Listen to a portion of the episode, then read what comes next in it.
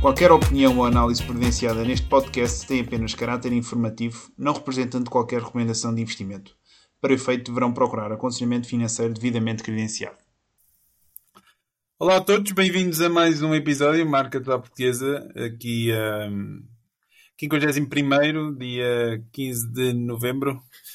Aqui Francisco Monteiro, Zé Jordão, diretamente da Galiza, na Corunha, não é verdade? É verdade, sim senhor. Já comeste aí umas. Umas. Umas quê? Umas. Umas paelhas? Não, paelhas é. Não, não, não, não comi umas tortilhas, se bem que isto é um bocado transversal à Espanha. Ainda não comi nenhuma comida galega, ainda não tenho tido. Estou aqui em trabalho, por isso ainda não houve assim muito. Muito tempo para explorar a sério, mas o que eu comi foi assim mais típico espanhol abrangente, não, não típico da Galiza. Também temos aqui a qualidade de som do, do Zé, uh, no entanto, foi aquilo que conseguimos arranjar. E o importante acima de tudo é, é fazermos aqui o, o episódio. Um, e, e, pronto, é, é, é, o, é, o, mais importante acima de, claro. acima de tudo. Claro que gostávamos que as condições fossem outras, mas não, não é possível. Um, Vamos então aqui aos temas, não é? A semana do Web Summit, aqui em Lisboa. A malta está sempre, está sempre a falar disso agora uh, e parece que não há, não há ou seja, está-se a falar disso o tempo todo e não há grande coisa a passar-se lá. Demasiada, demasiada atenção para, para o conteúdo passa pela conferência, na minha opinião, não sei se, se concordas.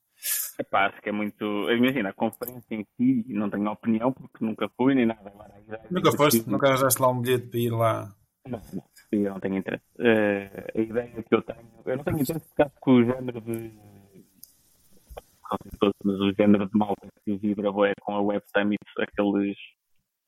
Aqueles, aquele, aquela malta empreendedora, pá, que é um a cada um a cada 50 é de facto empreendedor, o resto é só show off, é só falar de coisas que não sei, só palavras caras e coisas que não me que eu não gosto muito e não sei, ou seja, é mais um evento mais de turismo do que tecnológico de verdade em Portugal.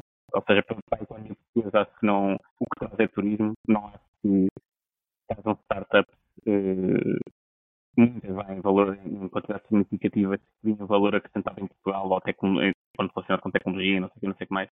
Em Portugal nem na União Europeia em geral, mas quando Portugal acho que ainda é um bocado pior nesse aspecto. Já temos 3 ou 4 unicórnios aqui, acho eu. São quais? Aqui então... não. Aqui são portuguesas, mas não são daqui. Sim, mas tá... ok, 3 ou 4 têm ADN português.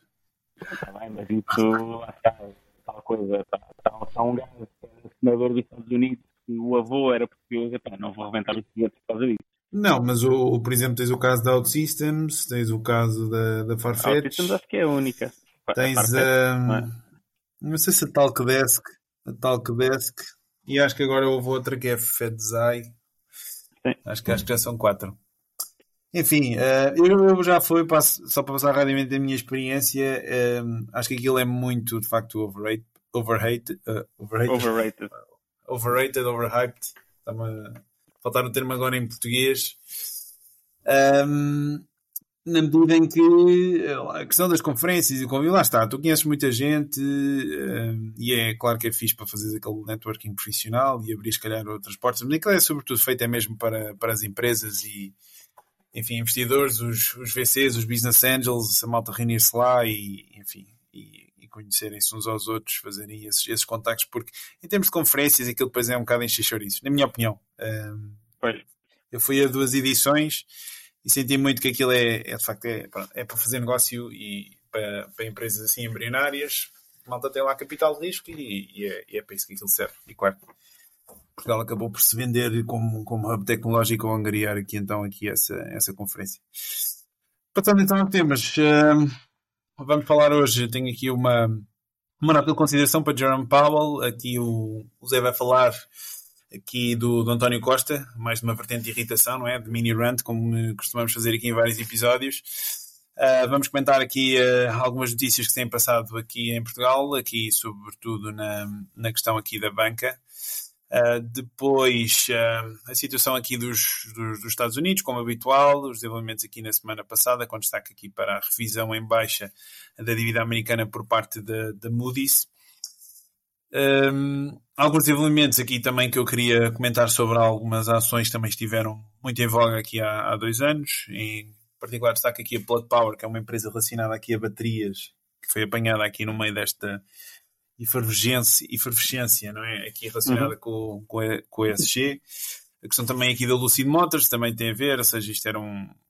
Enfim, depois já vamos falar em mais detalhe. A questão dos dados do, da inflação que saíram ontem, dia 14 de novembro, as bolsas dispararam, as taxas de juros na dívida também baixaram, ou seja, o mercado esteve bastante volátil ontem. E um, para finalizar aqui, uh, o que é que está a faltar? A questão das exportações chinesas, também que o mercado petrolífero também tem dado aqui alguns sinais interessantes. E um, é que é isso, não é, Zé? Uhum, isso mesmo. Então, se calhar, começo, começo eu. Um, estava aqui a ver também, uh, sabes, aquelas previsões que tanto gostamos aqui dos, de fazer as, as previsões para, para os níveis aqui dos índices eh, acionistas aqui daqui a um ano. A Goldman Sachs divulgou a sua previsão aqui para o S&P 500, o seu outlook para 2024 fala num target de 4.700 aqui para final de 2024. A Goldman Sachs aqui mais, mais okay. neutra. Um, Lembrei-me de trazer isto porque, entretanto, temos de lançar as nossas previsões também e temos de rever as nossas, porque nós fizemos, eu já não lembro, nós fizemos uma espécie de previsão no final do ano passado, não foi? Nesta. Uh, onde a jogar aqui um bocadinho ao Totoloto. Fizemos, sim, fizemos, sim. Temos... lembro qual é foi a previsão temos de encontrar isso para ver o que é que. não sei se tiramos. Não.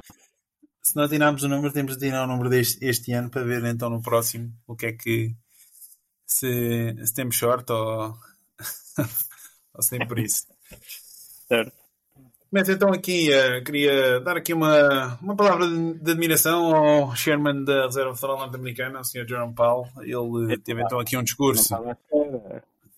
Pois, nem tu nem, nem ninguém, provavelmente. Aqui na semana passada ele fez um discurso aqui para uh, Research and Division of Research and Statistics da Fed, ou seja, o seu departamento de estatísticas compila todas as informações necessárias para o Conselho de Administração proceder então aqui às decisões de, de política monetária e ele depois acabou por ter aqui umas, umas declarações muitíssimo interessantes em que uh, o rigor intelectual tem de ser combinado com a flexibilidade e com a agilidade e na medida que a nossa economia, atenção, eu estou a, a parafrasear, ou seja, estou a, a aqui a, a quote, quote não, quote, sim, parafrasear. Um, mas a, a nossa economia é flexível e dinâmica e subje, uh, sujeita a, a, choques imprevisíveis e nessas alturas os nossos, uh, as nossas estimativas, os nossos economistas têm de pensar fora aqui dos, dos modelos e, e de facto foi muito uh, foi uma lufada de, de ar fresco ver um, um, responsável desta magnitude ter este tipo de, de comentários na medida em que temos vindo aqui a, a comentar aqui o problema não é? Uh, de confundir muitas vezes o mapa com o território, de olharmos aqui para, para de cima para baixo, esquecemos então aqui da, da riqueza dos detalhes daquilo que está a acontecer na, na, verdadeira realidade económica e que muitas vezes é esquecida então aqui por estes senhores que, que acabam por comandar a economia através da, da sua política monetária e foi com uhum. muita surpresa e com muita admiração que vi eh, aqui estas, estas declarações porque não jamais em alguma circunstância estava à espera que, que, que eles reconhecessem este, este, este mesmo ponto. O Paulo, eh, não sei se a dizer, mas o Paulo, não, eu tenho ideia que ele não é economista. Ele é advogado, ele é advogado de formação. Ele é advogado de formação. Exatamente. Uh, apesar de já estar há algum tempo na Fed, uh, ele é advogado de formação e por isso não, não me surpreende que uma pessoa que venha de, venha de fora da economia tenha essa opinião e, e, e, eu acho bem, porque acho que a economia, eu não sei qual é que foi a tua experiência, presumo que tenha sido semelhante à minha, mas a minha ideia é que aquilo que eu não gostei do curso de economia era que havia muito, muito pouco foco em, em lógica e, e raciocínio económico e muito, muito foco em, em, em equações e matemática. Os agregados? Essa é a crítica é, da, da escola austríaca. Certo, começar certo, muito de cima para baixo quero... e não de baixo para cima. Certo, certo, mas não estou só a falar mesmo, não estou a falar só de macro, mesmo em, em microeconomia, uh, uh, Claro que a micro é mais fácil ver o raciocínio económico, está, porque é, é mais óbvio do que estás a falar, estás a falar de empresas e de consumidores e não sei o quê, mas mesmo assim acho que é, dá-se muito pouco ênfase a raciocínio puro e duro, tipo de pensar, pá, se isto acontece, se aumentas um imposto aqui, como é que as pessoas vão comportar, o que é que é expectável, porque é que, quais, é, quais casos é que poderiam ser diferentes de, daquilo que se espera. Uh, não sei, acho que não há muito esse fomento, pelo menos pronto, onde eu fiz o curso, não sei onde é que é os outros, como é que é os outros sítios, não há muito essa maneira, essa, eh, esse fomento de, de, pronto, de, análise crítica dos inputs e é muito mais o foco de calcular isto, calcular aquilo.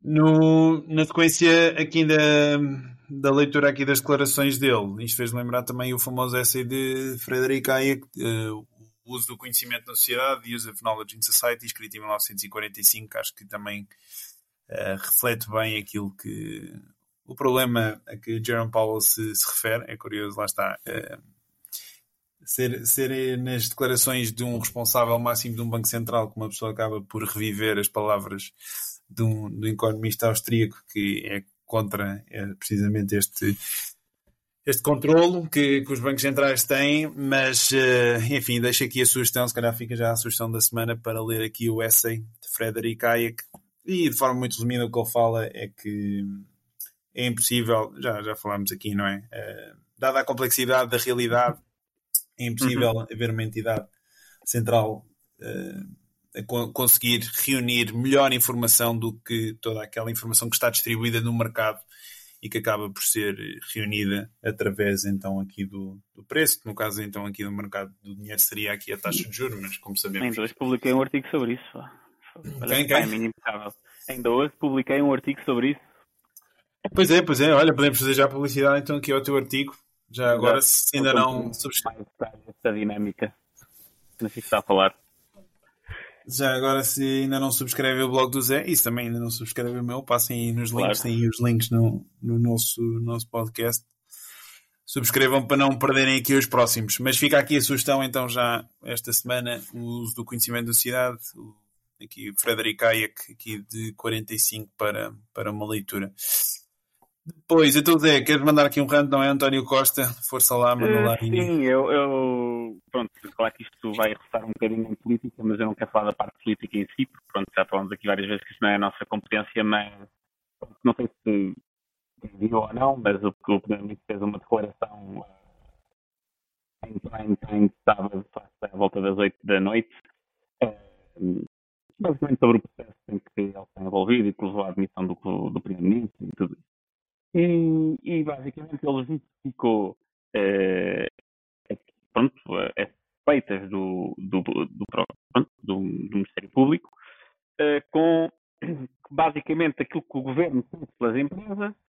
Eh, o governo, não foi o governo, mas esses intermediários e todas essas pronto, maias que no meio não foi um, um, não foi basicamente um, não era corrupção nem nada disso era simplesmente uma maneira, eu estou a simplificar, mas era uma maneira de ajudar as empresas a traçar o mar de burocracia português. E como o, o raciocínio económico para esses investimentos era é, é muito óbvio, a questão do lítio, do lítio a questão do hidrogênio, do data center, não sei o que, não sei o que mais, ehm, que seria basicamente o, seria uma pena não se fazer o investimento porque a burocracia era demasiada. E eu concordo com ele, é de facto é uma pena que não se faça investimento no país, porque é muito difícil navegar na burocracia. Isso não só investimento externo, que era o caso disto, mas investimento mesmo interno.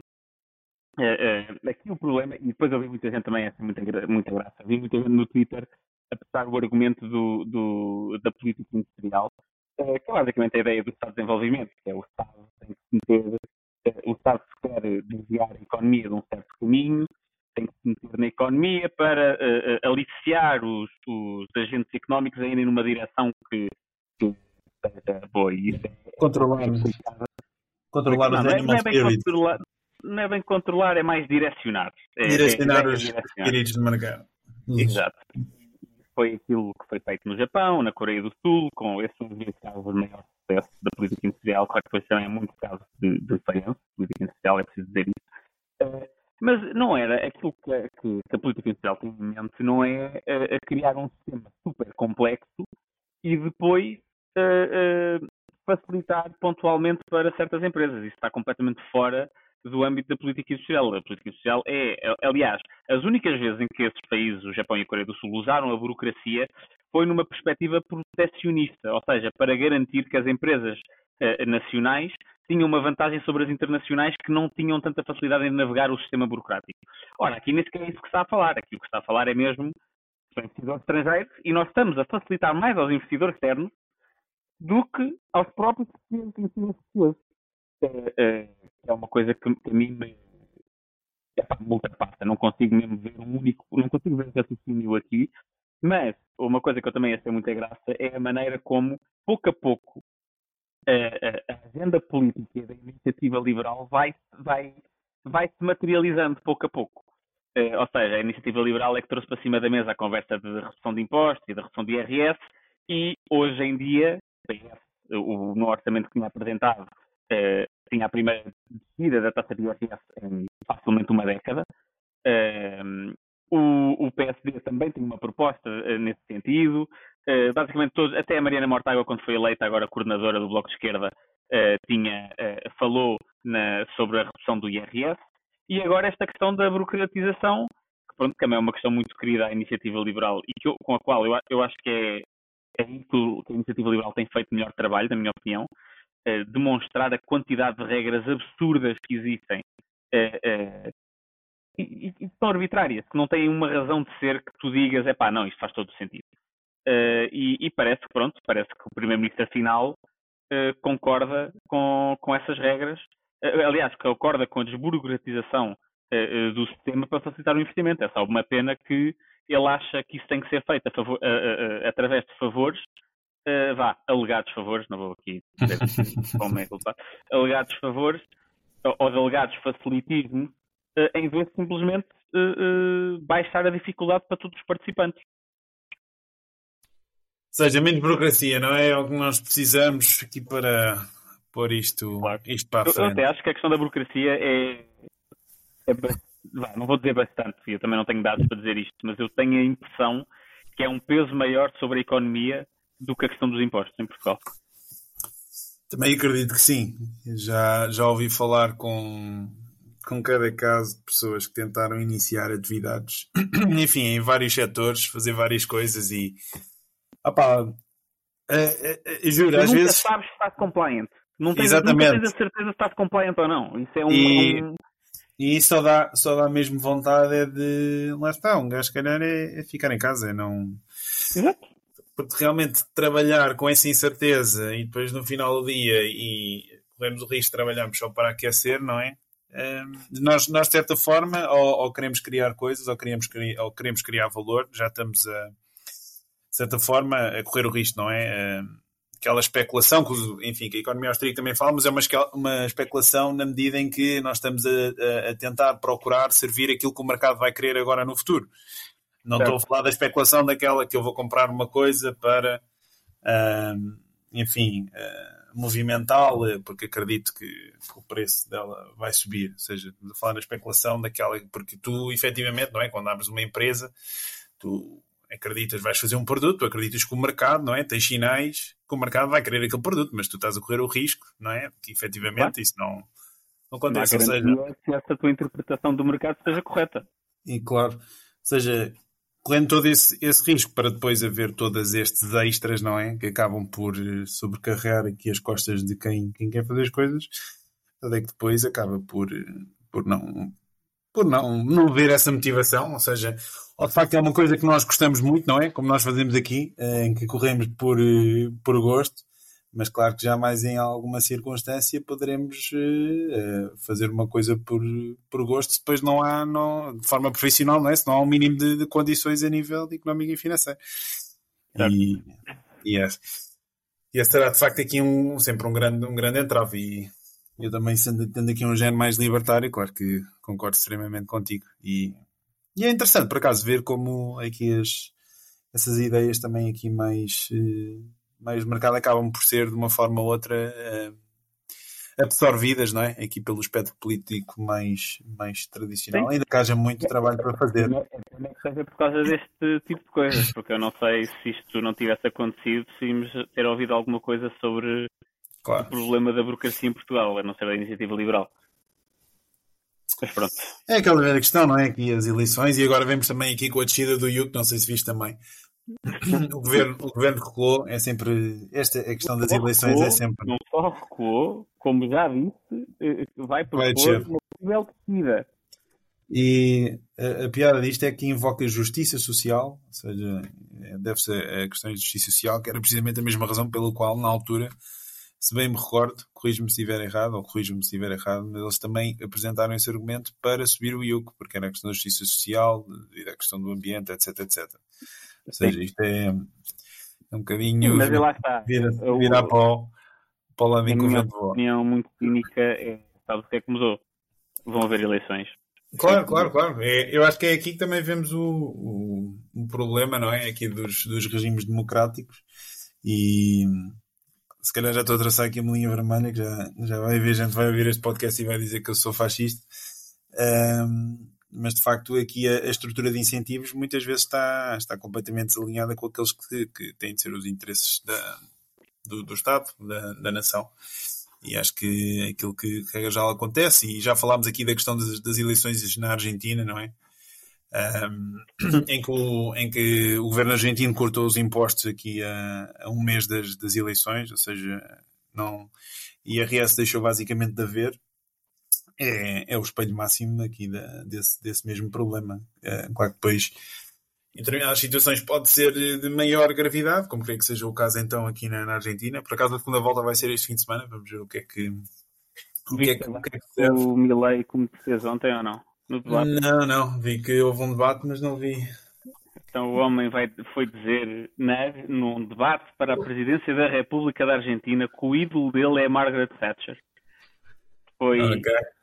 Foi eh, basicamente, para quem não sabe, houve uma guerra entre a Argentina e a Grã-Bretanha por causa das ilhas Falkland, ou das Falkland. Malvinas, como os argentinos chamam, e, e foi Margaret Thatcher, basicamente os argentinos disseram que há ali uma, ali uma ilha ao pé da Argentina, que é, continua a ser uma colónia britânica, digamos assim, não é colónia hoje em dia, mas pronto, é, a ideia é essa.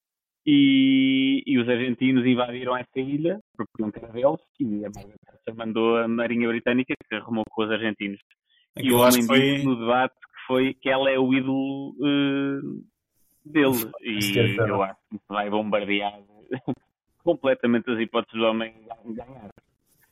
Não sabia disso. E, e qu- quanto tempo é que durou a guerra? Foi, foi tipo duas semanas, não foi? foi Foi sim. E os britânicos foram lá e limparam os gajos, não foi? Assim, Levaram um porta-aviões e acabaram com a questão. Acabaram lá com a questão. Ah, não sabia, olha. Se calhar, eh, enfim, vamos ter mais, mais, mais do mesmo então. Vamos ver o que acontece no domingo.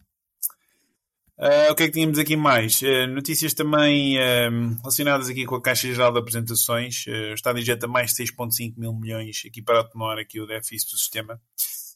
Uh, Corrija-me se estiver errado, já escreveste aqui qualquer coisa sobre o assunto, não foi, Zé? Ou... Não, não, nunca escrevi sobre isso. Não. Tenho a ideia de não sei porque tu estás mais por dentro deste assunto e hum, se calhar passava-te aqui a, a, a batata quente para, porque realmente aqui a, enfim, desenvolves aqui um pouco o que é que isto significa, a Caixa Geral de, de Apresentações, a relação aqui também com a Segurança Social, a própria sustentabilidade.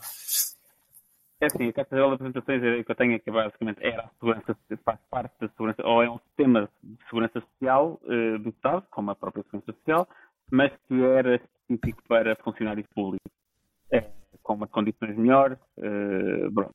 Eh, mas que também já não sei desde quando, eu não sei se foi na altura da Troika ou se até foi antes, mas foi ali uma altura em que eh, basicamente a Caixa Geral de Apresentações deixou de aceitar novos eh, contribuintes, não é contribuintes a palavra certa, deixou de, de aceitar novas pessoas. Contribuições, ou seja, novas contribuições Exato, de... novas contribuições de, de- de novos funcionários públicos. Ou seja, um, um funcionário, uma pessoa que entra para a função pública hoje não, não, não consegue entrar na Caixa de Apresentações. Ou seja, o que é que isto obviamente cria? Se tu estás há 10 anos sem ter no- eh, mais pessoas a contribuir, não sei se há 10 anos, estou a mandar assim por algo que eu não tenho as datas na cabeça exatamente, mas estás há 10 anos sem novas pessoas a entrar no sistema e com cada vez mais formados, obviamente que o déficit vai ser cada vez maior. Agora, eu não acho que isso seja um problema, eh, eu não acho que seja um problema extra, além do problema que já temos de segurança social, Porque lá está, porque essa função pública que não entrou para as, que já não pode entrar para a Caixa Geral de Apresentações, entra para, para a Segurança Social normal e passa, ou seja, aquilo que o, o, o, o fluxo de rendimento que ia para a Caixa Geral de Apresentações, deixou de ir para a Caixa Geral de Apresentações para ir para a Segurança Social, e é, eu presumo que seja a Segurança Social a fazer essa transferência uh, uh, do déficit de um, de um, lado para o outro. Ou seja, eu acho que em termos globais, se juntarmos Caixa Geral de Apresentações mais Segurança Social, isso não é um problema, além do problema geral que já temos da, da, da insustentabilidade da segurança social. Um, por isso, sim, é uma isso. coisa uh, preocupante, diria. É isso que ia adicionar, a questão da, da insustabilidade insustentabilidade uhum. daqui da, aqui da Segurança Social e da, das nossas potenciais reformas, não é? É. De facto, é aqui um, um tema que não analisei e não, mas enfim, não tenho aqui. Sim, mas isso aí já tem a ver com questões demográficas, com questões de crescimento económico, aliás, a ausência de crescimento económico, com uma série de coisas que, é verdade, que é... afetam todo, todos os países, eh, ou quase todos os países ocidentais. Eu acho que o único, problema, o único país que não tem sido muito afetado no Ocidente com isso é os Estados Unidos, porque continuam a ser os únicos países que têm uma taxa de crescimento da população uh, positiva e que espera que vai continuar a ser positiva durante muitos anos, uh, principalmente por causa da população imigrante. Um, e, ou seja, a população imigrante não estou a dizer só por causa do, do, da entrada de imigrantes, mas depois esses imigrantes costumam ter mais filhos do que os, do que os americanos e, e, do que os americanos, pronto, primeiro os, lá, os habitantes, sim, americanos. Uh, e por isso tem uma, uma, uma, uma taxa de fertilidade maior. Isso também está em queda, mas não é tão como na Europa. A situação não é tão gravosa.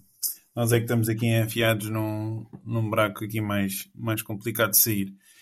Ah, pá, pois, quando, quando é que achas... a imigração, mas uh, eu acho quando que a é malta não quer saber. Quando é que achas, aqui, enfim, para a nossa geração, os chamados millennials, quando é que achas que vai ser então aqui a, a reforma paga pelo Estado quando chegar aqui ao nosso... Ah, eu diria, daquilo que eu, as últimas estimativas que eu vi, se não me engano, quando eu chegar à idade da reforma, eu tenho 31 anos, por isso, quando chegar à idade da reforma, a primeira idade da reforma já deve ser 70. Não há de os 65 anos, ou 76, que é hoje em dia, já deve ser os 70 e tal, digo eu. Que não, que não acho isso mal, atenção.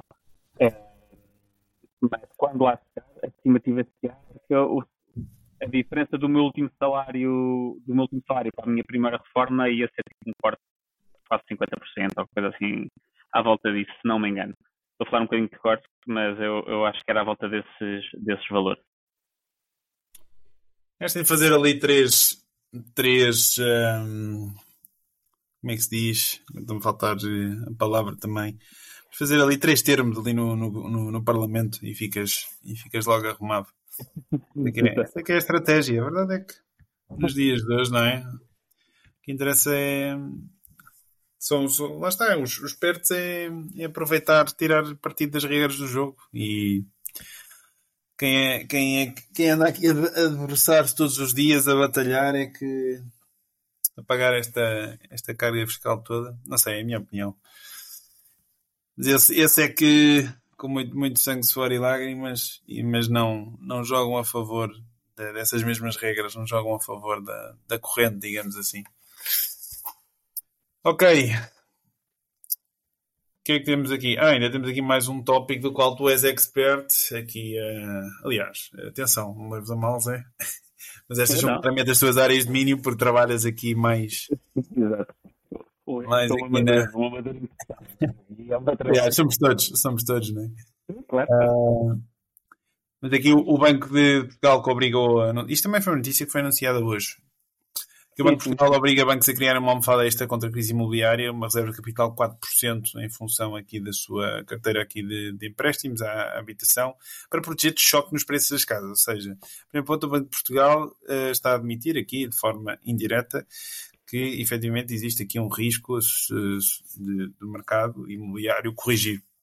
O que, é, por si só, acaba por ser uma leitura também bastante interessante uh, e que nós temos aqui, não temos vindo a assistir, não é? Aqui, e também os agentes imobiliários gostam muito de, de tirar aqui a sua versão de que o mercado está a suportar, está suportado, vai sempre, vai sempre subir, não é? Se lembrar também aqui é um bocadinho a questão de, de Wall Street sempre aqui. Uh... Lá está, o seu ganha-pão. Um, e, e, claro que os bancos não, não vão gostar disto, não é? Um, são medidas aqui que, que, acabam por penalizar aqui a liquidez dos, dos, próprios bancos e naturalmente vão ter impacto aqui nos seus resultados, potencialmente também aqui nos, nos dividendos distribuídos. E, um, enfim, o que é que achas disto? Zé? Tu trabalhas aqui mais na área de gestão de risco. É assim, é... o que eu acho disso? Eu acho que, e primeiro só vai ser aplicado a, a, aos grandes bancos portugueses, depende do modelo, e portanto é uma coisa um bocado técnica, não interessa muito entrar aqui em detalhes, mas uh, vai ser aplicado aos bancos que usam o, o um método de, que basicamente avalia o consumo de capital. O consumo de capital é basicamente quanto capital é que o banco tem que pôr de parte cada vez que uh, faz um empréstimo, não é? Ou seja, qual é que é a parte do empréstimo que está a ser financiada pelo capital do banco uh, e qual é que é a parte do empréstimo que está a ser financiada pelos depósitos e por outros meios de financiamento, digamos assim. Um, e claro que os bancos têm interesse de consumir o mínimo de capital possível, não é? Um, e, e, e, pronto, e há vários métodos de, de cálculo de análise de, aliás, de consumo de capital. E os grandes bancos portugueses uh, usam o IRB, que não interessa bem o que é que é, mas é basicamente uma análise mais uh, perita, digamos assim, mais uh, personalizada, um, que, pronto, está sujeita a essa medida do Banco de Portugal. Porquê? Porque é só isso que está sujeito e não está o Standard Model, que é o que outros bancos, se calhar, com menos recursos usam, porque o Standard Model é mais penalizador já do capital e implica mais consumo de capital e é precisamente por isso que os grandes bancos avançaram para o IRB, que consome menos capital. Agora, a, a parte económica disso, uh, em princípio, na minha opinião, não me faz muito sentido, apesar de eu perceber a ideia, não me faz muito sentido. Um, Porquê é que não faz muito sentido? Porque, em princípio, quando um banco emite crédito, um, pronto, um, um crédito imobiliário, o banco tem, faz uma estimativa de qual é, é a probabilidade da pessoa pagar ou não, e de acordo com isso tem uma taxa de juros, de acordo com isso uh, uh, tem, faz umas provisões, um, e, e, basicamente as provisões são o quê? É basicamente, há umas provisões que se fazem que é, é um custo que o banco já assume que pode vir a ter, mesmo que ele nunca se materialize, ok? Um banco que seja muito conservador faz provisões a mais e depois chega ali uma altura que dizem, ok, fomos demasiado conservadores e dizem, estes custos que nós tivemos aqui a dizer que, tínhamos, não os tivemos na realidade, um, e depois há bancos que são pouco conservadores e que dizem, nós não temos, fazem muito poucas provisões e de repente quando há qualquer coisa tem muito mais custo, quando as pessoas começam a, a, a entrar em default e a não pagar os, os, créditos, o banco não tinha construído essa almofada, uh, uma almofada adequada para absorver isso. Foi o que aconteceu, uh, claro que aconteceu na, na, dívida, na, na, crise de 2008, foi isto vezes 10 mil, mas a ideia é um bocadinho essa. E esse cálculo de provisões as probabilidades deviam ser calculadas a ter em conta a possibilidade do valor das casas descerem. Um, ah. e, e, e, por isso, uh, claro que depois há vários métodos de cálculo de provisões, que isso é outra questão que não tem a ver com o método de cálculo de capital, uh, uh, tem a ver com contabilidade, pronto, com a IFRS 9, para quem tiver interesse. Um, mas que isso, das duas uma, ou o Banco de Portugal está a dizer eh, nós não confiamos na nossa própria supervisão, porque o Banco de Portugal tem acesso a isso. Eu sei porque nós fazemos muito reporte para o Banco de Portugal em que isso está tudo, eh, o Banco de Portugal tem acesso a essa informação toda eh, e não confia na sua própria supervisão. Porque lá está, porque se eles tivessem uma boa supervisão ou confiassem nela, eles diziam o Banco X ou o Banco Y não estou a calcular bem as provisões, deviam fazer cálculos diferentes ou, ou, ser mais pessimistas do que estão a ser e não seria necessário agora meter aqui uns 4%. Hum, Basicamente, eu não sei se nos testes, mas a medida que vai dizer é, a medida, o que diz é o crédito seja garantido por casa, o crédito hipotecário, a, a particulares, ou seja, a pessoas normais, não é empresas, um, os bancos vão ter que basicamente fazer um, uma almofada extra de 4% de, do valor desse crédito, que é relevante porque imagina um banco que tenha, uh, os bancos normalmente têm tipo um rácio de capital, ou seja, o, o capital dividido pelos ativos totais, pelos ativos totais, é cerca de 10%. Tu dizes que vai ter que aumentar isso para 14%, não vai ser 14% porque não é toda a carteira, não é, não é crédito imobiliário, mas para simplificar a análise. Mas mesmo que seja para 12%, ou seja, que, seja de, que o impacto disso seja só 2 pontos percentuais, de repente é um consumo de capital 20% superior não é? Não é uma coisa imaterial. Claro que agora os bancos estão numa boa posição para fazer isso, têm, estão, estão, com, estão a ter lucros e não sei o quê, mas não sei, acho, acho que é uma maneira do Banco de Portugal se não fazer o trabalho de casa. Eu nem sequer, nem, nem, nem sei se devia estar a dizer isto. Mas, porque eles deviam simplesmente dizer, vocês não estão a fazer bem as provisões. Façam melhor as provisões tendo em conta aquilo, porque as provisões deviam ser feitas, lá está, a ter em conta o ciclo económico todo desde 2008 até agora. Eh, não é só quando as coisas correm bem. Uh, um, e um banco que não faz bem essas provisões, depois quando acontece qualquer coisa de mal, leva por tabela. E o Banco de Portugal devia controlar isso, dizer, metam aí 4%, parece-me um bocado uma conta a padeiro, uh, tipo, pá, não sei, mete 4%, parece-me bem. Uh, não sei, não, parece-me que é, percebo a ideia, uh, mas não, não me convence. Claro que lá está, eu é, trabalho num banco, por isso eu também estou parte interessada. Isto, isto há de vir de facto desta mudança de ciclo económico que nós estamos a atravessar. Um, mas lá, lá está, eu não conheço essas dinâmicas mais, mais internas que, que acabam por acontecer nos bastidores entre o Banco de Portugal, entre o regulador e os bancos, por isso também não é aqui um assunto que, enfim, que esteja confortável aqui para desenvolver uma opinião aqui mais, eh, mais rígida, digamos assim, eh, relativamente aqui a algum, algum não é não é uma relação muito muito eh, muito pá, não é não é que seja má mas é uma relação que é muito de Epá, o Banco de Portugal quer, quer coisas e, e, de repente anuncia que quer coisas feitas para ontem que não são coisas fáceis de implementar. Uh, uhum. tipo, imagina, tu não reportas dados sobre uma, um tipo de ativo, um tipo de. Pá, sobre os imóveis que tu tens, porque não és obrigado. E depois de um dia para o outro, o Banco de Portugal diz: Olha, afinal eu quero isto e tens de começar a reportar a partir deste mês. É tipo, pá, isto nós não temos uma estrutura preparada para de repente, nós, eu não estou a falar do meu banco em especial, estou a dizer os bancos em geral, não é uma coisa que se consiga simplesmente chegar ao sistema e dizer, olha, agora reporta isto. É? é? informação que não existe sequer e, ou seja, é muito. Essa é a parte da tensão que há mais entre o regulador e os bancos, na minha opinião, daquilo que eu tenho visto. Mas, mas pronto. Sabes que no outro dia tive aqui uma, uma discussão interessante e trouxeram-me um ponto que não tem a, a ver forma direta com aquilo que nós estamos a falar aqui sobre a questão da, do imobiliário, mas uh, sobre, enfim, a, a solidez da, da, banca em geral aqui em Portugal e a questão na altura dos certificados da Fogo. Tens a ideia de quanto, como é que está o spread aqui daquilo que, que o Estado está a pagar agora nos certificados da Fogo face aqui aos depósitos a prazo? Eu acho que já deve estar relativamente pequeno, eu não sei, mas, mas eu sei que há, no... imagina, eu sei que há novos depósitos. Quem for abrir uma conta nova com depósitos a prazo, eu sei que já consegue juros de 2 e tal por cento. Acho que até já consegue uh, mais. Aqueles, aqueles depósitos para novos Mas, há, mas há umas que são, tipo, são muito teaser rates, são aquelas taxas que é tipo, olha, tens isto durante 6 meses e depois acaba. Uh, mas eu estou a dizer de uma maneira permanente, lá está, até o Uribor uh, descer. Uh, já, já Eu acho que os juros do, do Estado, dos Estados da Forro, baixaram para entre 2,5% a 3% acho eu. Foi, ou estão ali perto dos 3, ou um bocadinho menos do que 3, já não me lembro bem. Sabes que falta-nos aqui um ponto também de interpretação, aqui na, na, altura, na medida em que o Estado, ao criar de facto taxas de juros mais altas nos seus produtos, acabou também por contribuir para hum, a acumulação, digamos assim, ou para uma maior probabilidade de haver aqui algum risco mais sistémico na, no, nos bancos, não é? Porque estava aqui a incentivar a malta, no fundo, a levantar aqui o dinheiro. Não, mas eu acho, e... que, não, que não. Uh, eu acho que como é que achas que não? Eu acho que não, porque uh, os bancos portugueses, eu já disse isto aqui mais de uma vez, mas os bancos portugueses têm um problema de subutilização dos depósitos.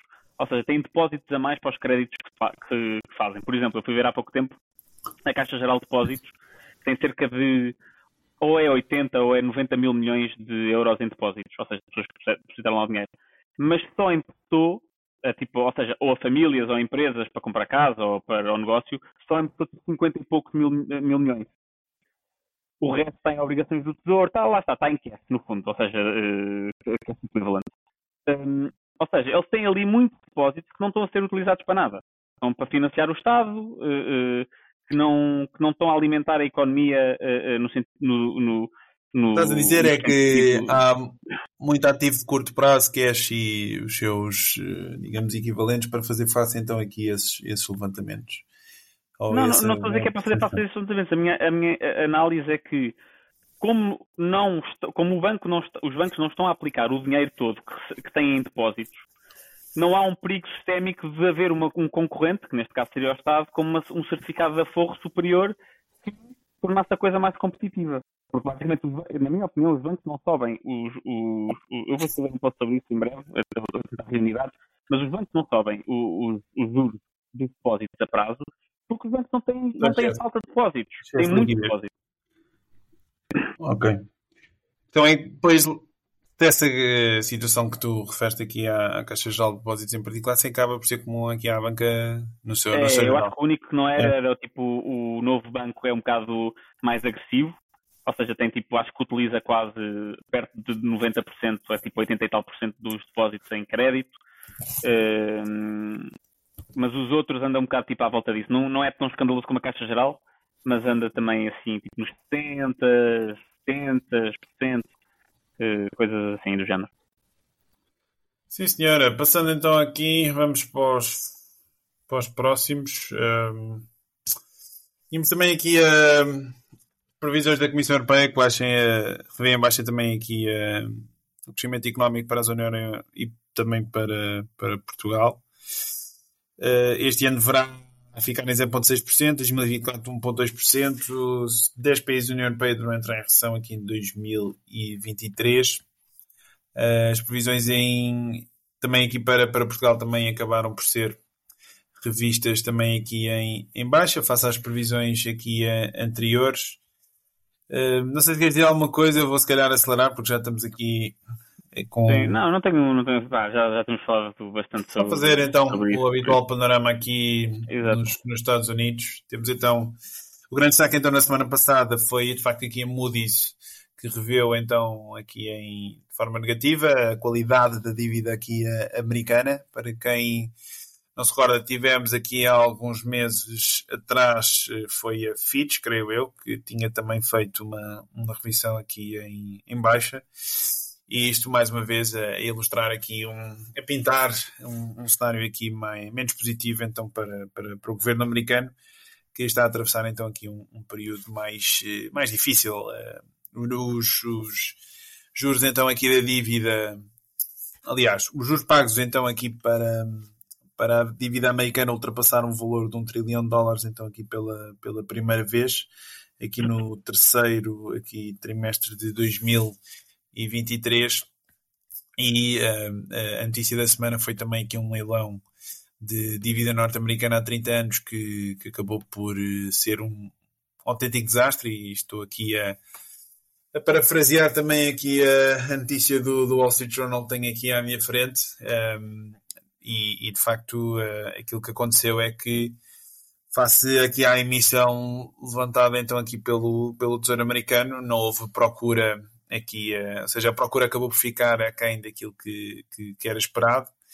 E não vale a pena entrar aqui em muitos detalhes como é que estas dinâmicas ocorrem, mas a verdade é que acabou por haver uma, uma diferença tão grande um, entre a procura que se estava à espera e aquela que acabou por ser realizada, sobretudo devido à, à diminuição da procura por de entidades estrangeiras, com destaque aqui, naturalmente, para, para a questão da China, que de facto depois isto acabou por provocar aqui um disparo na, na taxa de juro.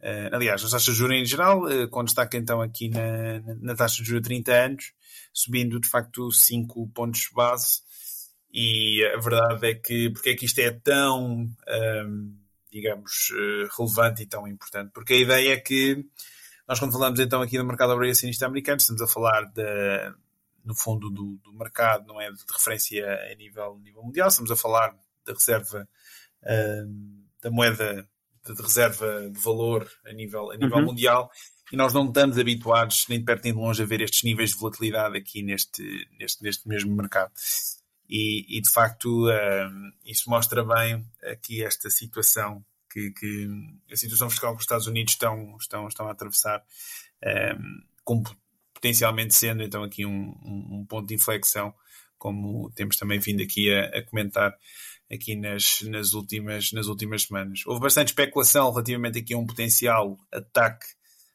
um, informático aqui aos, aos serviços informáticos aqui do ICBC, que é no fundo aqui o, o banco chinês que acaba por fazer, ou seja, é o Industrial and Commercial Bank of China, que um, fazia precisamente parte então aqui dos, dos dealers que estavam presentes então aqui nesse leilão. Teoricamente eles tiveram aqui bastante, uh, bastantes problemas a nível informático.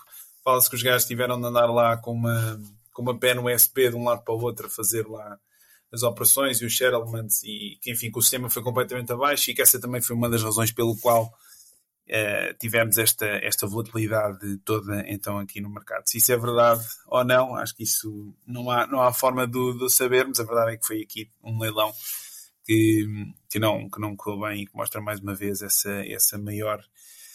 Eh, não vou dizer fragilidade, que será uma palavra forte, mas uh, uma situação mais uh, menos sólida, lá está, das finanças norte-americanas, como temos vindo a falar. Outros destaques da semana, claramente aqui o Just Close the, the Fucking Door do, do Jerome Powell. Hum. Ele deu também aqui um discurso durante a semana e foi interrompido aqui por uh, protestos relacionados aqui com o ambiente e teve muita piada porque estavam a mandar os, os a malta embora, os jovens embora e ele aqui, num, num ar cansado e irritado e, e do tipo deixem-me em paz, disse fechem-me a porta se faz favor e deixem-me falar Uh, e tem, tem muita piada, aconselho também a passarem no, no Twitter e no YouTube e verem, e verem este, este momento. De resto, uh, mais uh, notícias.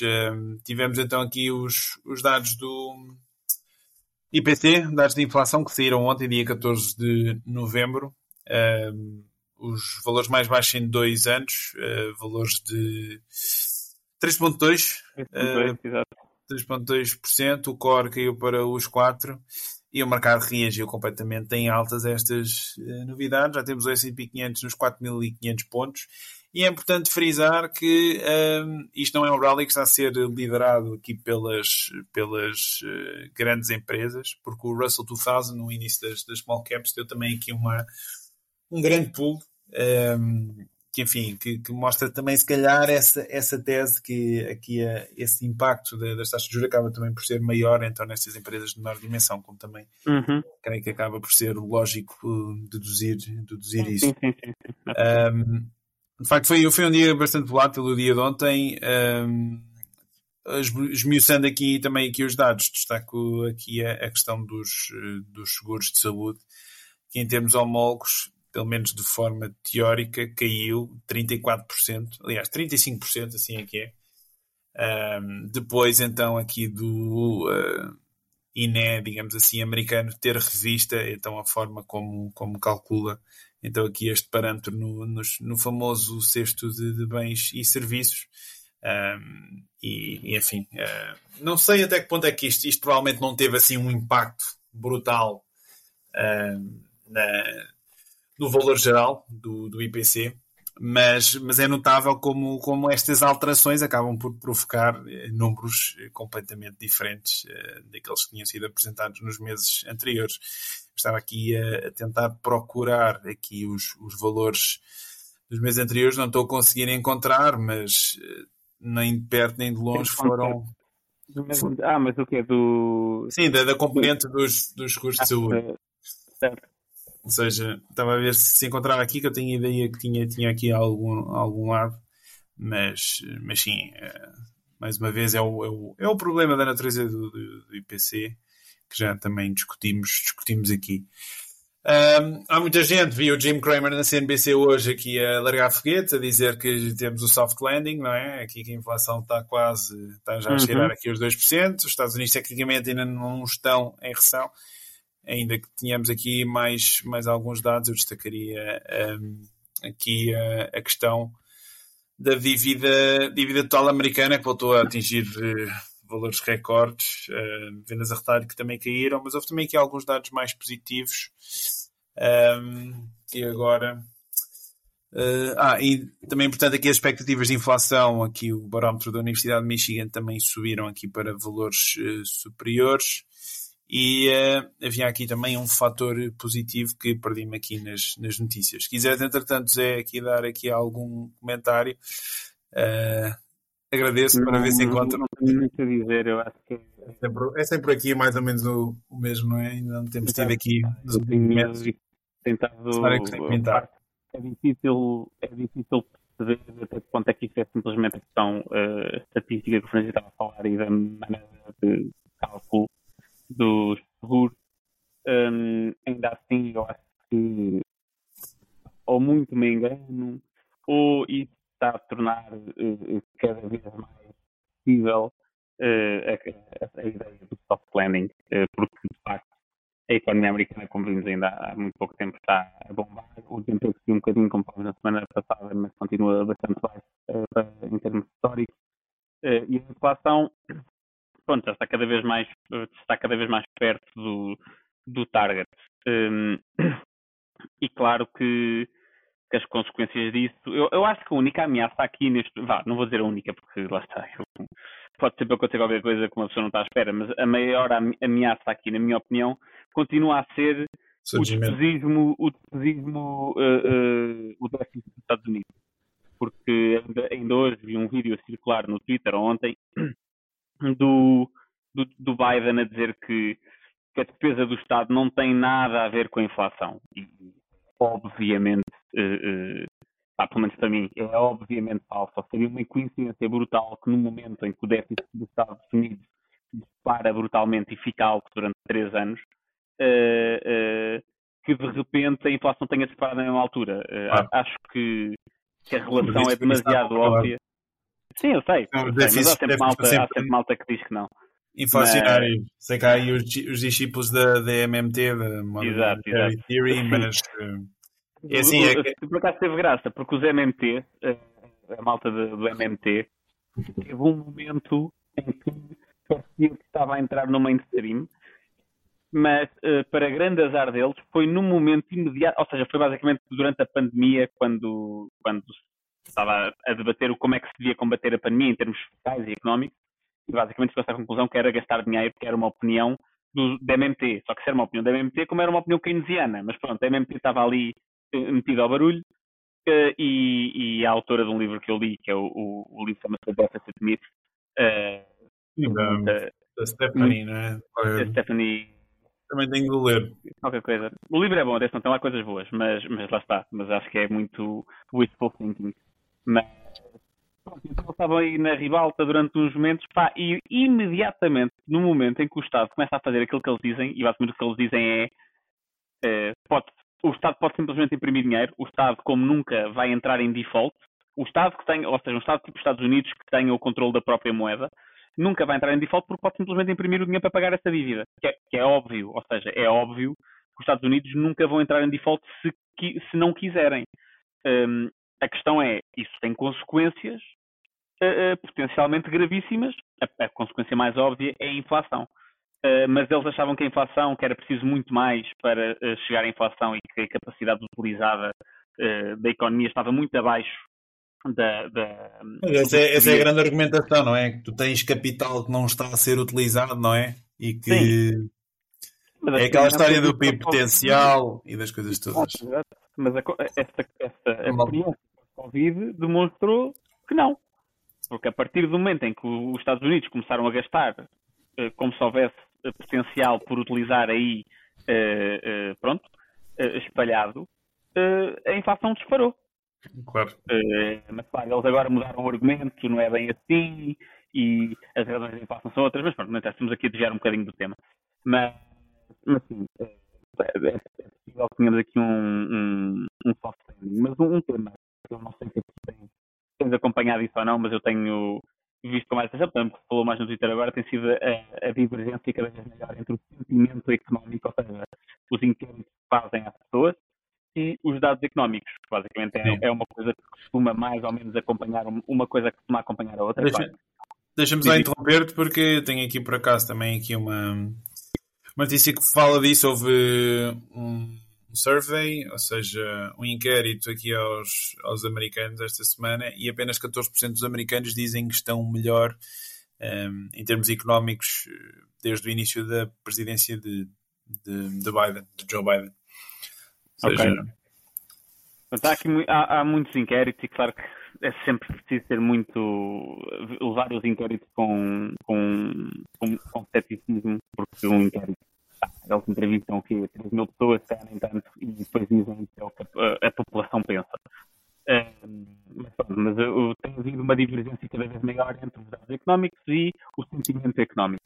E, e isso tem provocado coisas como, por exemplo, a aprovação do, do, a taxa de aprovação do Biden está muito baixa, apesar de pá, objetivamente, ou seja, quando eu digo objetivamente, não estou a dizer isto é um facto consumado, estou a dizer a parte estatística uh, uh, seria de pensar o contrário. Um, e, e, e, lá está, os, os, dados económicos costumam estar, o sentimento e os dados económicos costumam estar um bocadinho de mão dada, claro que há sempre divergências, uh, mas desde a pandemia, e especialmente desde que começou a haver inflação, uh, houve uma divergência brutal, que é os dados económicos a melhorar cada vez mais, a nível de rendimento real, a nível de endividamento, uh, ou seja, capacidade, não é endividamento a palavra, a dívida sobre o rendimento, basicamente seja, a tua capacidade para pagar a, a dívida, dívida. A dívida real, ou seja, em termos Exato, reais. Sim. Uh, ajustada ao teu rendimento está cada vez mais baixa uh, para as famílias, que era um problema gravíssimo nos Estados Unidos e continua, atenção, continua a ser um problema gravíssimo nos Estados Unidos, mas que está uh, a, em, pela primeira vez em algum tempo a mostrar melhorias. A desigualdade tem caído, ou seja, uma série de coisas que seria dizer que a população estaria contente, mas não. o sentimento continua muito mau, cada vez pior. E, e, claro que aqui, e a questão é porquê, de onde é que vem essa, essa divergência. O Wall Street Journal escreveu um artigo esta semana, publicou um artigo esta semana engraçado, e eles dizem, por exemplo, que há um, há uma, há um inquérito onde eles perguntam, uh, dividem pessoas entre democratas e republicanos, e perguntam aos dois tipo, como é que está a tua situação pessoal e como é que está a situação do país económica.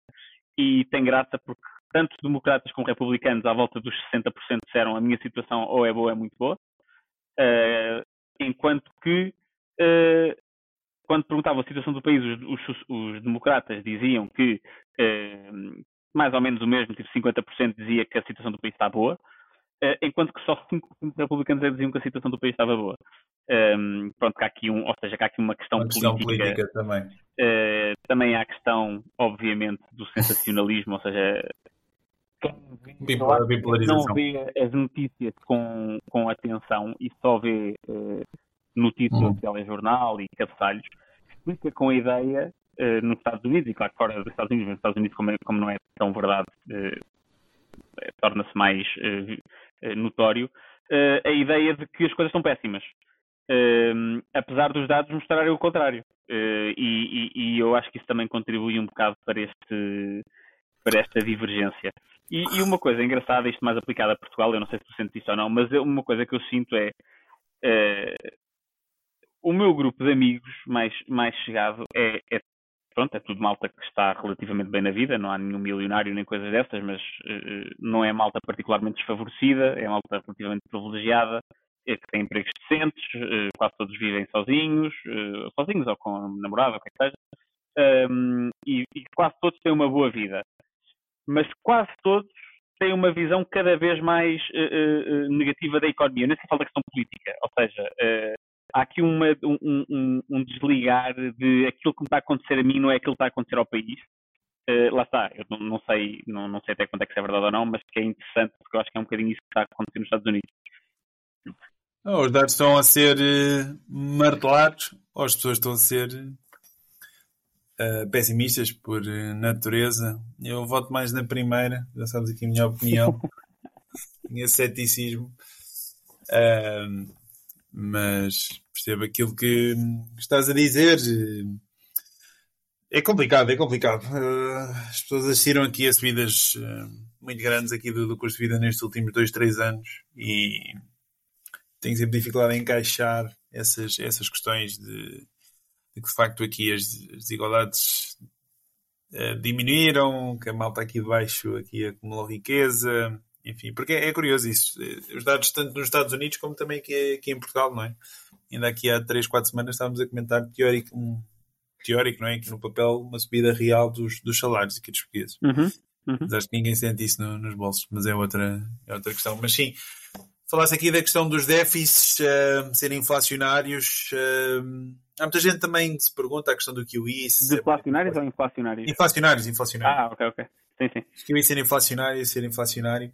Isto depois uh, depende muito da, da circunstância em, em, da situação em, em particular porque eu tive uma pessoa que perguntou isto no, no outro dia. Porque nós, por exemplo, na, na crise de 2008-2009, nós tivemos um QI, mas na altura foi para um, comprar ativos, estavam sobretudo no balanço dos bancos. E, uh, uhum. E aquilo que as pessoas também têm a perceber é que basicamente existem dois tipos de dinheiro, vá.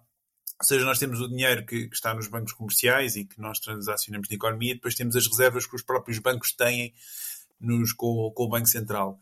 E uh, o que eu ia na altura de 2008, 2009 alimentou sobretudo essas reservas dos bancos comerciais, que é dinheiro que tecnicamente não entra diretamente na economia. Por isso é que acaba por não ter o impacto inflacionário Exato.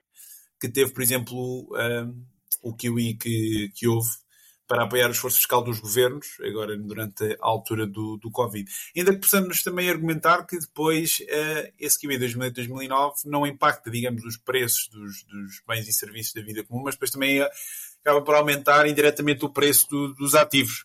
E se calhar tu tinhas uma obrigação que pagava 3, 4%, não é? E tu se quiseres ter um rendimento passivo de 3, 4% de, não sei, uh, lá está 3 mil, 4 mil euros, tinhas de pagar 100 mil euros, a partir do momento em que as taxas de juros deixem para 1%, aquilo que custava 100 mil euros agora custa 300 mil, porque os 300, 300 mil para te dar um cupom de 3, 3 mil, ou seja, tecnicamente o preço triplicou.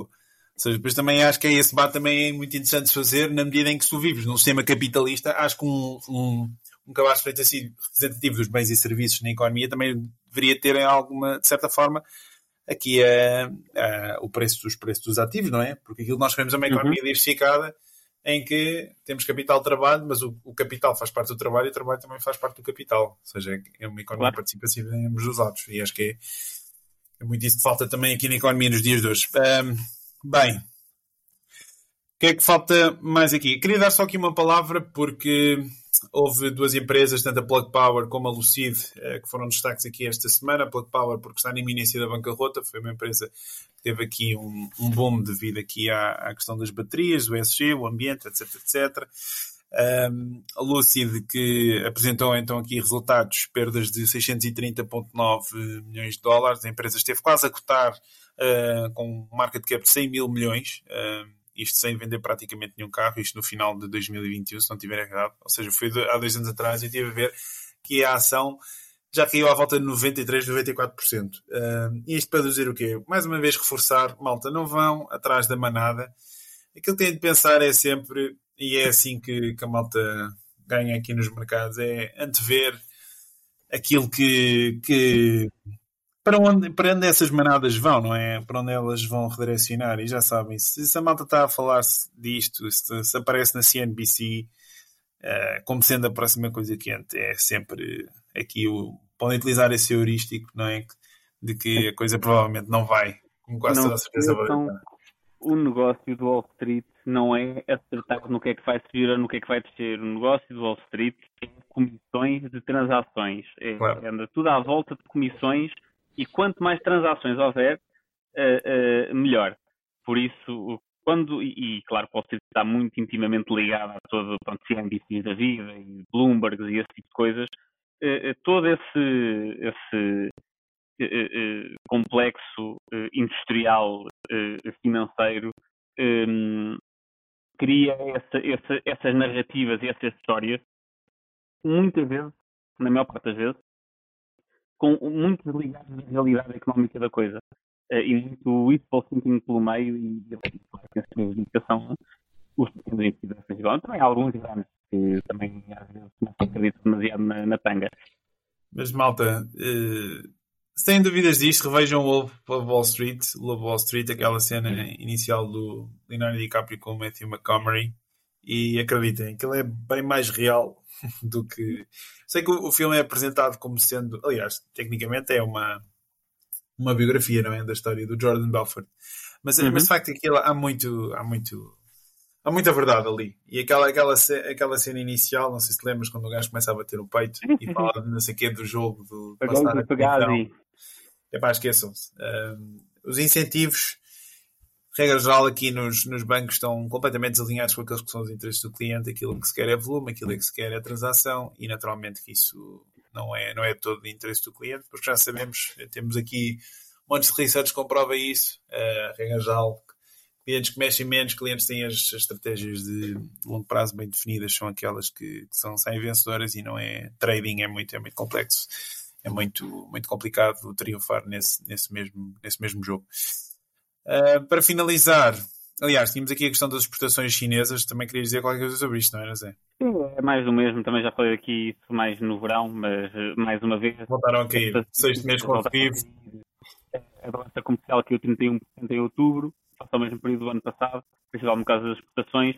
Sem surpresa, mais uma vez, como não tem um mercado externo para escoar a, a, a, produção e o mercado interno não tem uma capacidade de consumo muito elevada, surgiram mais uma vez, voltaram a cair em deflação, os preços voltaram a cair uh, uh, no, último, no último mês.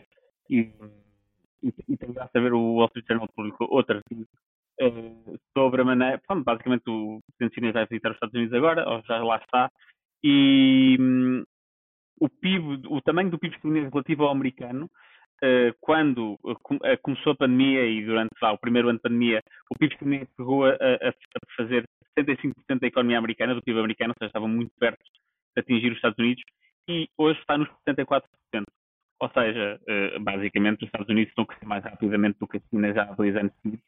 E, e, e, tem graça, no outro dia um, um analista a dizer isto é mais um, considerações geopolíticas, não é obviamente a minha, a, a minha mas que, tendo em conta as tendências demográficas que a China está a atravessar, que a população já está a cair, é que estão muito parecidas com as tendências que a Alemanha estava a passar na Primeira Guerra Mundial, em que, e uma das teorias porque é que a Primeira Guerra Mundial começou, foi porque a Alemanha viu que se demorasse muito tempo até entrar em guerra contra a Rússia, que ia ter ali um, um colosso ao lado uh, uh, e que aquele era o momento para atacar, porque eles estavam no, pronto, a Rússia ainda estava a desenvolver e a própria, e a própria Alemanha eh, já não ia conseguir desenvolver-se muito mais.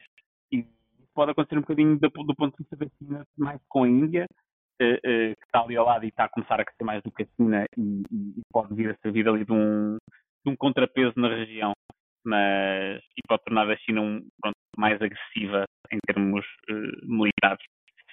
Mas pronto, Certíssimo. Para finalizar, se viste também a entrevista de Mário Draghi aqui ao Financial Times esta semana, a discutir também uma potencial morte aqui da zona euro, aqui com uma, um comentário bastante pessimista, não estava de facto à espera também de comentários desta magnitude.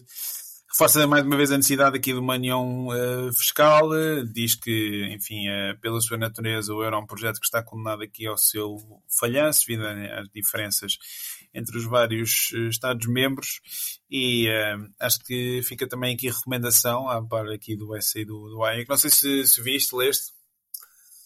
Ouviste falar, okay. não, Zé? Qual, entrevista qual? aqui do Draghi aqui ao Financial Times. Não, não, não, não, não, não. Estou muito surpreendido. Então, Fica aqui a, a, recomendação também esta semana, para então aqui do, do essay do Frederic Hayek. Uh, e estamos, estamos chatos, não é? Aqui uh, mais uma semana. É isso, podes ir, semana. podes ir comer então aí a tua. Eu não sei o que é que se come aí na, na Galiza. Só fui uh, uma vez já. Uns ah, também não sei. Mas Agora também já é tarde. Tenho mais dois dias, tenho mais dois dias ainda, ainda, ainda vou descobrir. Vou descobrir. Tá. Ok, tens aí alguma recomendação? Ou oh, não, já estás aí a. Uh, não, porque estou a ler aqui um livro, um livro fixe, uh, que para, para muita gente, mas é, chama-se uh, Not TV. Uh, basicamente é a história da HBO. E tem muita. Estou a gostar muito, especialmente por causa da maneira como a HBO se aproveitou do facto de não ter publicidade para conseguir uma vantagem competitiva e, da mesma maneira, a maneira, o facto de agora a publicidade estar a voltar a entrar na questão do, do streaming, há muitas, a Netflix já, já tem uma opção, eh, não sei se em Portugal já tem, mas já tem uma opção nos Estados Unidos com publicidade, a HBO também, não sei o que mais, e a maneira como o, o facto de, haver, de não haver publicidade na HBO antigamente foi o que permitiu à HBO fazer conteúdo tão, tão negro, digamos assim, tão pesado e tão diferente, porque eh, a partir do momento em que há publicidade há coisas que não se podem ou que não é que não se possam, mas se tu uh, dependeres do dinheiro da publicidade para fazer coisas muito violentas, uh, não as vais fazer porque a publicidade não te vai financiar e não vais conseguir ter publicidade e por isso estou a gostar de ver essa dinâmica. Sim, senhora, da minha parte fica também uma sugestão aqui de um livro que também uh, já li aqui umas passagens online, não, não mandei vir, mas parece bastante interessante. Central Banking One-on-One, -on -One, do Joseph Wang. Este é um senhor que trabalhou na Reserva Federal Norte-Americana, escreveu um livro uh, a descrever de forma minuciosa como é que a Fed funciona. Para quem tiver curiosidade aqui sobre a questão dos bancos centrais, como é que eles operam, fica também aqui a sugestão. Zé, Sim, senhor. Tá Obrigado, hasta luego e voltamos, hasta para, luego. voltamos aqui daqui a uns dias. Grande abraço. Um abraço.